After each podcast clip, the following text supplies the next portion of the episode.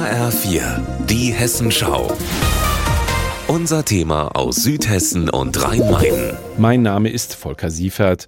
Ich berichte über einen außergewöhnlichen Kriminalfall. Morgen nimmt ein Oberstaatsanwalt vor dem Landgericht Frankfurt auf der Anklagebank Platz. Es geht um Alexander B. Der wurde bis zu seiner Verhaftung im Sommer 2020 in Justiz und Medien als Deutschlands erfolgreichster Betrugsermittler gegen Ärzte gefeiert. Die Schattenseiten seines Ruhms als knallharter Ermittler der Generalstaatsanwaltschaft Frankfurt bekamen Ärzte wie Peter Müller zu spüren.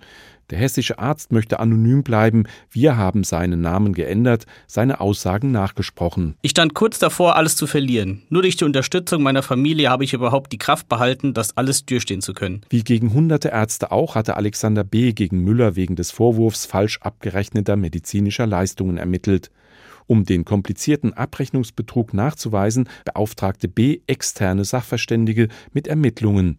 In Müllers Fall beauftragte er Gutachten für mehrere hunderttausend Euro. So kam es, dass auf meinen Fall in den Gutachterfirmen alle möglichen Fantasiestunden aufgebucht wurden für Zeit, die die Mitarbeiterinnen gar nicht gearbeitet hatten.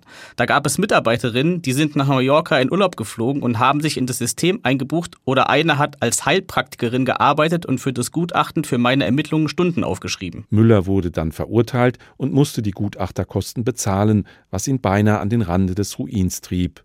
Was Müller allerdings noch nicht wusste, Oberstaatsanwalt B soll die Gutachteraufträge immer an zwei Firmen eines Freundes vergeben und dafür Schmiergeld kassiert haben.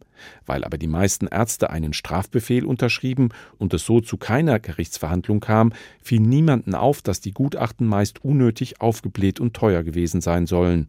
Und die Kosten landeten, wie immer bei Einstellung, beim Staat, erklärt Hessens Justizminister Roman Posek, CDU. Wir gehen davon aus, dass es zu einem Schaden von 10 Millionen Euro gekommen ist. Ist selbstverständlich ein sehr großer Schaden und hauptsächlich geschädigt ist dabei in der Tat das Land, die Staatskasse, die die Gutachtenkosten überwiegend beglichen hat. B muss sich ab morgen wegen gewerbsmäßiger Bestechlichkeit und Steuerhinterziehung vor dem Landgericht Frankfurt verantworten.